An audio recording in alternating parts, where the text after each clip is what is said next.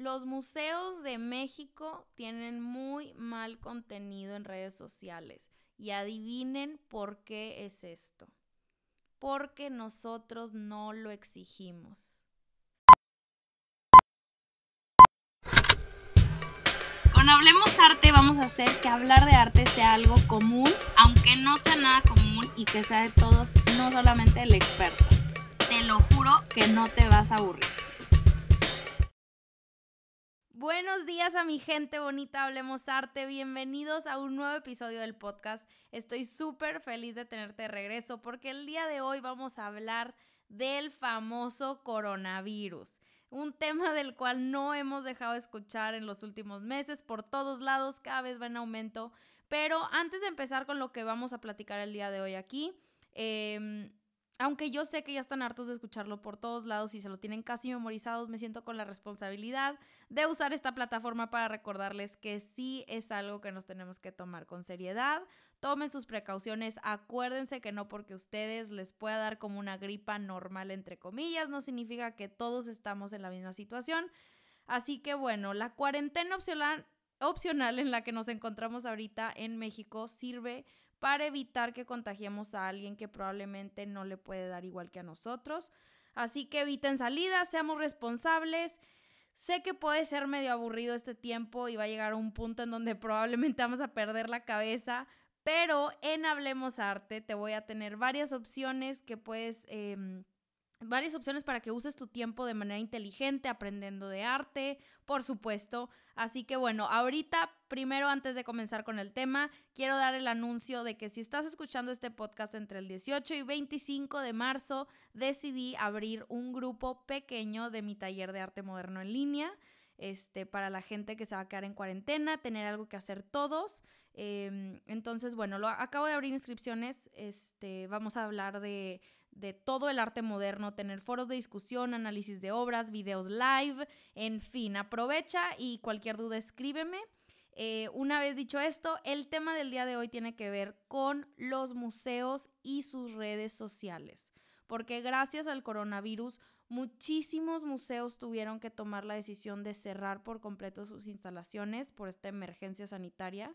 Empezaron algunos pocos anunciando esto y a medida que fue pasando el tiempo la lista se empezó a hacer larguísima.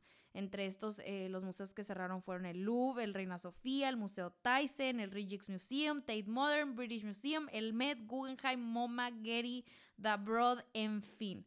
Imagínense esto, no solamente vamos a estar hablando de la gran pérdida económica que va a causar, pero del peso cultural que va a traer al mundo del arte, ¿no? Entonces, bueno, uno de los primeros museos que cerró fue el Museo Prado. Eh, fue noticia mundial, la gente no lo podía creer y lo que ellos hicieron fue decir, ¿sabes qué?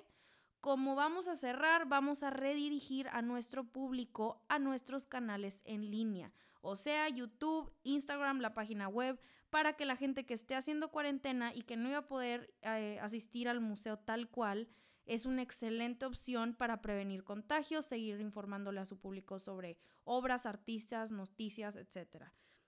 De hecho, el Prado sacó una iniciativa llamada El Prado Contigo, que por cierto, todo esto se los platico para que podamos entrar en contexto y aparte que tengan eh, una opción de qué hacer en, en, cuarentena. Pero bueno, sacó este, esta iniciativa llamada El Prado Contigo, donde están ofreciendo visitas virtuales hasta líneas del tiempo para que tú puedas ver eh, toda la colección entera del museo.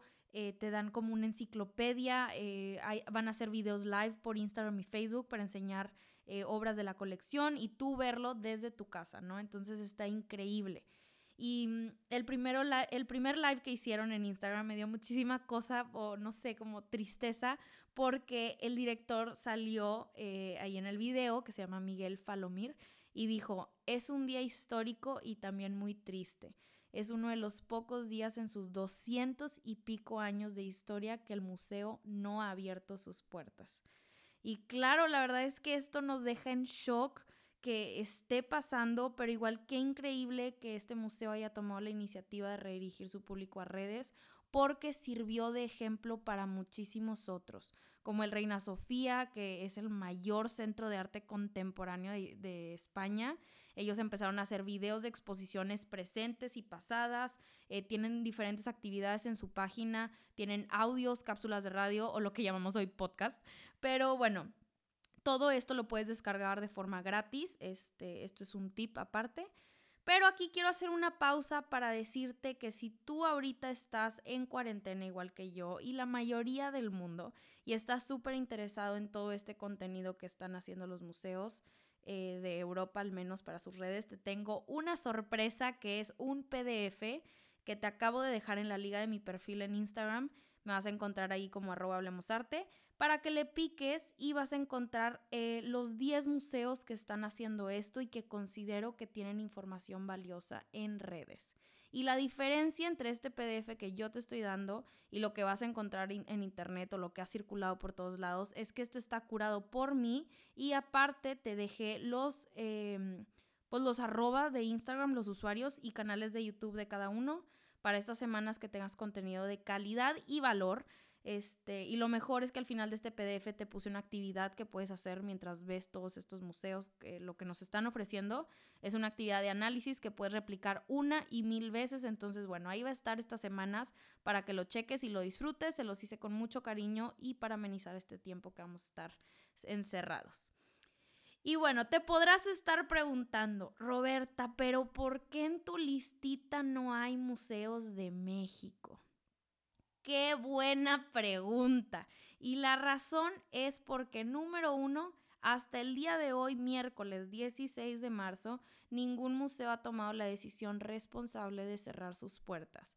Quién sabe si el día de mañana lo van a hacer o hasta cuándo lo van a hacer, pero bueno. Y la número dos, y la razón más importante, es porque realmente yo no encontré ningún museo mexicano que tenga buen contenido en internet, en redes, en, su página web, ni siquiera tienen las colecciones completas en línea. Nada, absolutamente nada.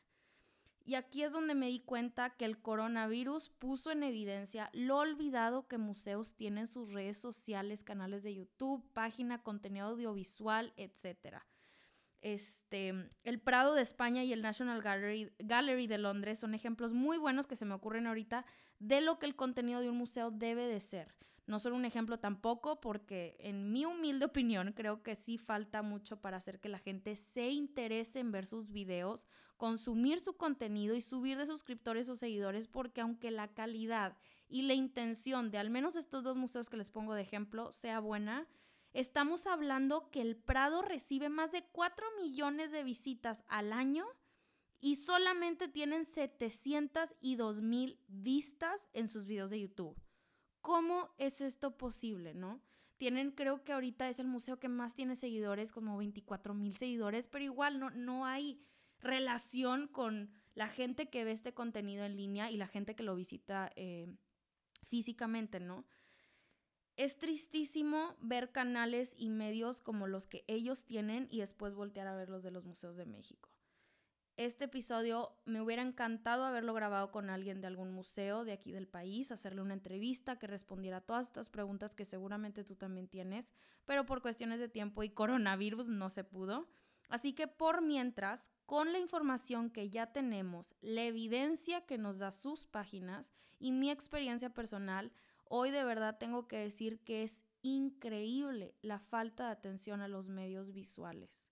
Me di la tarea de estos días buscar en redes de muchos de los museos que tenemos en el país, también en mi intento de incluirlas en el PDF que les iba a compartir con el contenido en línea. Y no quiero ventanear a ni uno en específico porque sé que hay gente que me escucha que trabaja en museos y que hacen todo el, su mejor trabajo posible pero es impresionante que no se le dé el peso al contenido audiovisual de instituciones tan importantes para la cultura de nuestro país. Es de verdad impresionante. Hay tantos que ni siquiera tienen canal de YouTube o Instagram. Y hoy en día, y precisamente por situaciones como la que hoy nos encontramos, es necesario que un museo tenga estos canales. No es chiflazón, no es por contar seguidores o likes, sino porque la gente necesita informarse y educarse sobre el arte y no todo mundo puede ir físicamente a los museos. Em, me di cuenta que muchos eh, muchos museos usan sus redes para fines promocionales, o sea que lo utilizan solo para publicar eh, exposiciones, horarios de apertura, de cierre, dar anuncios, y yo creo que hay maneras de aprovechar muchísimo mejor estas herramientas en Internet que tenemos y no usarlos como medio de difusión, sino como herramienta para ampliar el conocimiento y la experiencia de los visitantes. Y quiero aclarar algo, porque de seguro me va a llegar un mensaje. No hago este podcast por criticar para criticar, para nada, sino porque realmente yo quiero un cambio. Porque yo, Roberta, igual que tú que me escuchas, exigimos que la cultura de nuestro país esté a la altura de la de otros lados y que llegue al mundo entero. Las redes sociales eh, está comprobado, podrían ser un excelente aliado para museos ya que les van a permitir ampliar esta experiencia de ir a ver arte, sacarla de las cuatro paredes a las que estamos acostumbrados y transformarla a una experiencia digital. Lo que a mí al menos me gustaría ver en canales de YouTube, Instagram, Facebook o páginas web es contenido interactivo, más allá de horarios o de libros, em, recorridos virtuales como los que hemos visto en los museos de Europa que están haciendo ahorita debido a esta em, situación que es sí o sí, ¿verdad? No es opción. Pero ver infográficos, animaciones o exponer el proceso creativo de un artista que tienen en exhibición, igual y publicar pláticas entre curadores e historiadores, que esto creo que es esencial colaborar con gente que puedan impulsar su contenido y no, no, no estoy hablando de bloggers, sino de historiadores, de expertos, de pláticas con ellos, ligar el arte con diferentes disciplinas, tal vez trabajar con artistas locales, darle un twist diferente a algún tema o alguna obra que tienen en sus instalaciones.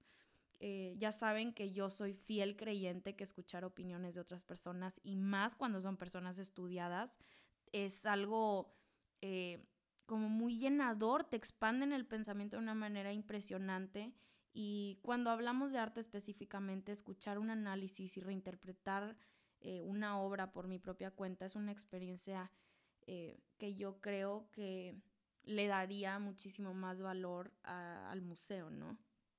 Digo, no al menos por mi experiencia, sino por la de todos. Pero bueno, Roberta, entonces, ¿qué hacemos nosotros? ¿Qué podemos hacer? Como lo digo en cada episodio, nosotros como espectadores tenemos una responsabilidad gigante porque adivinen cuál es una de las razones por la cual los museos no tienen buen contenido en redes. Porque no lo pedimos.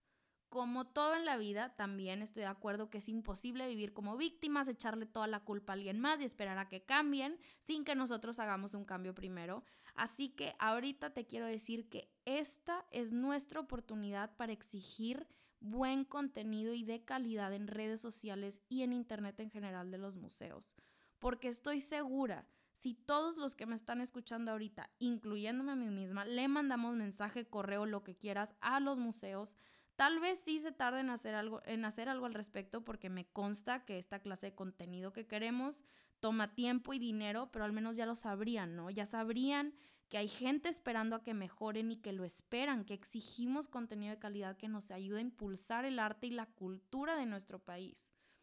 Eh, Ay, es un tema que sí me pongo muy intensa, pero este es el granito de arena que quiero poner hoy. No solamente diciéndole a ustedes que lo exijan, eh, pero yo acercarme con museos de mi ciudad al menos y decirles qué es lo que queremos, qué es lo que la gente espera.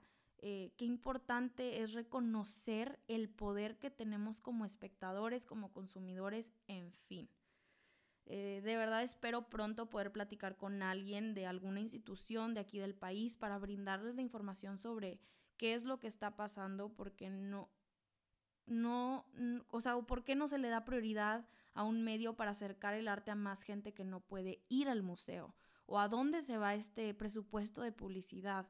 Tengo muchísimas preguntas y estoy segura que ustedes también, así que si hay alguien de algún museo escuchándome, pónganse en contacto conmigo porque me encantaría platicarlo. Creo que hay tanto que se puede hacer. Otra vez lo repito, este no es eh, un podcast con afán de criticar, sino de, de, de que yo sé que se puede hacer algo y que nosotros formamos parte de esto.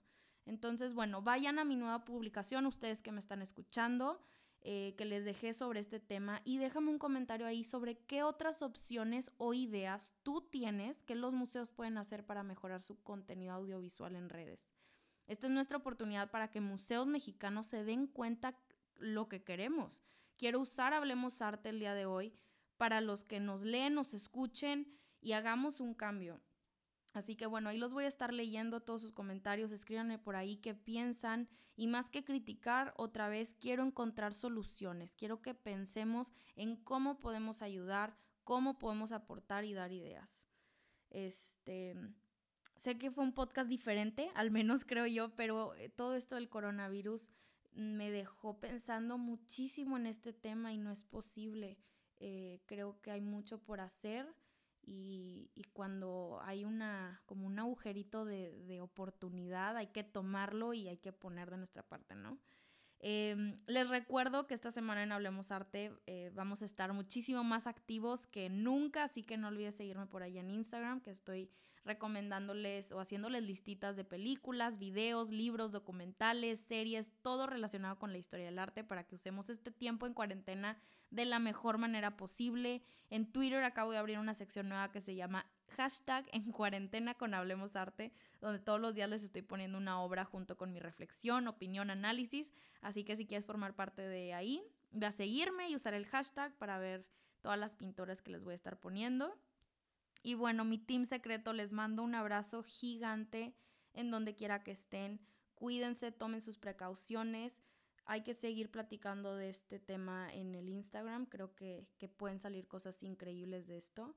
Y bueno, ya saben que como siempre hablemos arte la próxima semana.